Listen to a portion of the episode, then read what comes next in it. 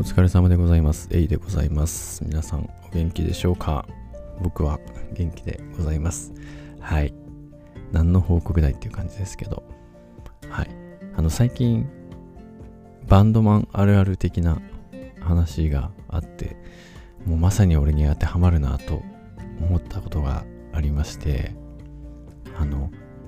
お金がかかること、まあ出費をですね、エフェクターのとか機材に換算して言いがちっていうのがあってもうまさに俺だなと思ったんですけど例えば友達が引っ越し考えてますと。だいたい家賃どんぐらいのとこ探してんのなんつって言った時にまあ10万ぐらいだねなんて言ったらおおそれってことはあのエフェクターとあのエフェクターが買えるなとかね。すぐ考えちゃうんですよ。でね価値観としてね金額で考えるよりエフェクターとか機材で考えた方がなんかしっくりくるっていうのがあるんですね。うん。なので、まあそれ、まあ人のね、あの、家賃がどうこうっていう、まあその話はまあいいとしてですね、これ絶対やっちゃダメだろうなっていうのはですね、あの、例えば、えーあなたに彼氏彼女がいたとしましょう。で、じゃあ遊びに行こうぜってなった時に、遊びに行く時の出費だ、なんだってなった時に、ああ、それはまあ大体、あの、ファズ3台分だねとかね、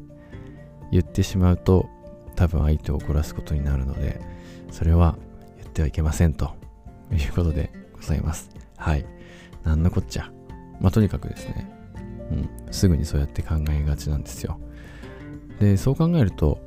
多分ね、バンドマンだけじゃないんだよね。多分釣り好きの人はね、あの、釣り具、タックに、あの、換算して絶対考えてるはずで、ゴルフ好きとかもそうだと思うけど、うん。そうですね。結論としては、あの、お金でイメージするより欲しいもので換算した方が、こう、しっくりくるというお話でした。はい。で、今日はですね、また曲について語りたいと思いますけど、That's Life としつこく言ってますが、あの CD にも、版にもしてますけども、音源がありまして、その中に No One Lives Forever という曲があるんですが、その曲のストーリーについてお話ししたいと思います。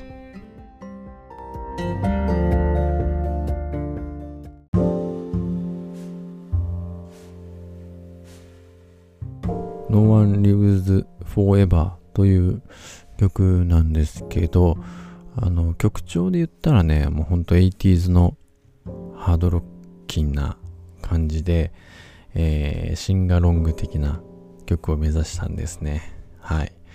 で、まあ別にパクリというわけではないけれども、ジャーニーの Don't Stop Believing という曲大好きなんですが、もうあの曲のコード進行ってめちゃくちゃ王道じゃ王道なんですよね。で、なんとなくメロディーは自分の頭の中で浮かんでいたものをですね、コード当ててみたんですけど、もうこれはここのコードで行くしかないみたいなものがもうドンズバで一発目からあってですね、えー作った曲にございます。はい。で、アレンジもだいぶ寄せてるんですけど、寄っちゃったのかな？うん、寄っちゃったんだよ。うん。はい。そうなんですね。で、えー皆様ご存知の通り、えー私、バンヘイレンがもう大好物でございまして、もう本当に洋楽を聞き出した入り口の入り口ですね、バンヘイレンは。で、サミヘガがもともととても好きなんですけど、うん、まあこれ話長くなるけど、俺バンヘイレンの、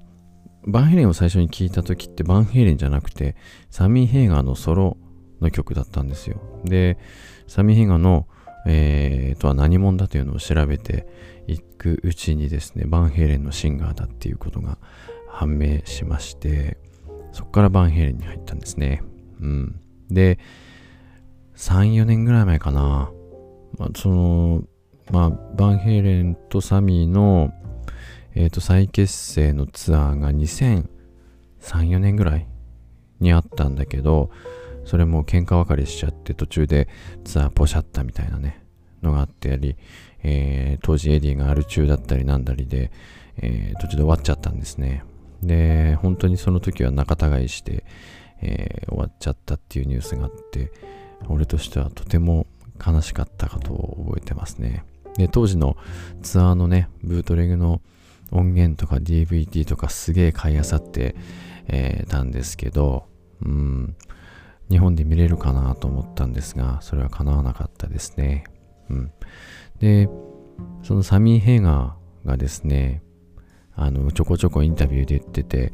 もう誰とも、まあ、兄弟とはね、連絡、バンヘリン兄弟とは連絡すら取ってねえや、みたいな話とかあってったりしたんですけど、ふとした瞬間にね、エディにツイッターで、あの、ハッピーバースデーメッセージを送ってたんですよ。うん。で、エディもね、あの、返事返していて、その時は、デイブとやってたのかな？やってなかったと思うね。もう一回なんか、バンヘイレンやるんじゃねえかみたいな、にわかに周りが盛り上がった、うん、ことがあったんですけど、その時のサミー・ヘイガーのインタビューで、あの、聞き手がね、なんであんなん送ったんだいみたいな話をした時に、あの、もうこれでね、死んでいく時にね、あの、敵を作ったまま墓場に入りたくねえよっていう話をサミーがしてたんですね。そのきっかけになった話って確かね、クリス・コーネルとか、あの辺のね、あの、ミュージシャンが亡くなっていたタイミングで、うん、訃報がね、いろいろ、若いミュージシャンの訃報がね、いろいろあった時期で、うん、そういった話題になっていたかと記憶します。で、その時にサミー・ヘイガーが自分の死生観とか語ってた気がするんですけど、その中で、うん、そんなこと言ってました。もう仲違いしたままね、あの、死んでいきたくねえよという話をね、してました。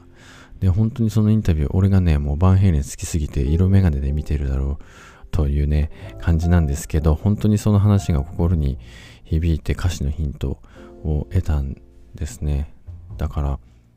あの、歌い出しとかの歌詞はですね、そんなインタビューのワードがちょこちょこ入っているんですね。うん。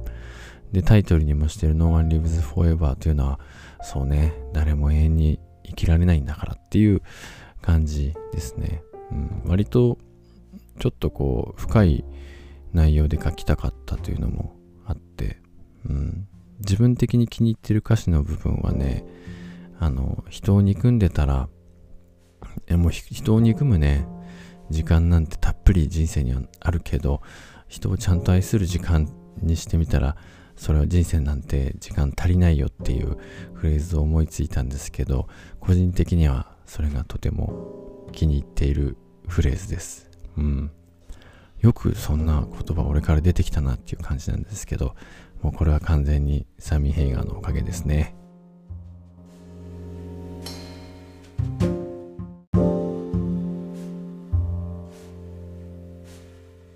そんな思い入れもあってかですね、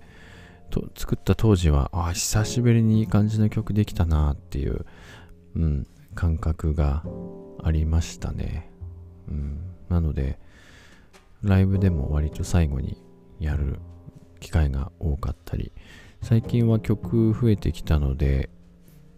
ライブの前半にね、持ってきたりしてるんですけど、セットを組む上ではだいぶ、うん、重要な曲になってたりします。はい。で、まあちょっと妄想入るけどね、これやっぱりね、いつかね、サミー・ヘイが本人に聞いてほしいね。うん。いや別に感想とかどうでもいいけど、あの、まあ聞いてもらえなくてもいいわ。うん。あんたの言葉で、からこの曲が生まれたんだぞっていうのをね、いつか本人に伝えたいよね。うん。なので、だから英語を勉強してますが、これ実現したらまあもうほんとね、バンドマンロマン以外の何者も、何者でもないと思いますね。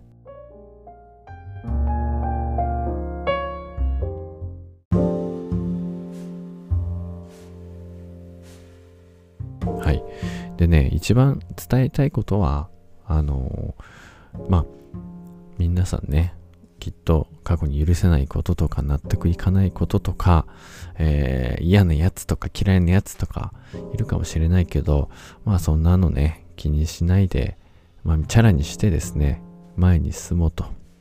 世界平和でいこうよということでございます。はい。なので、どっちかっていうとやっぱり、あの、ネガティブな面は見ずに、ポジティブな面をね、見ていこうじゃないかというのがざっくりとしたテーマになるかなと思います。なので、あの、ライブとか、まあ、音源とかで聞く機会があったらですね、いやいや、うん、いや、聞いてくれ。聞いてくださいね。うん。あの、そんな歌詞の内容を思い出していただけると、より楽しめるかななんて思いますので、ぜひぜひよろしくお願いします。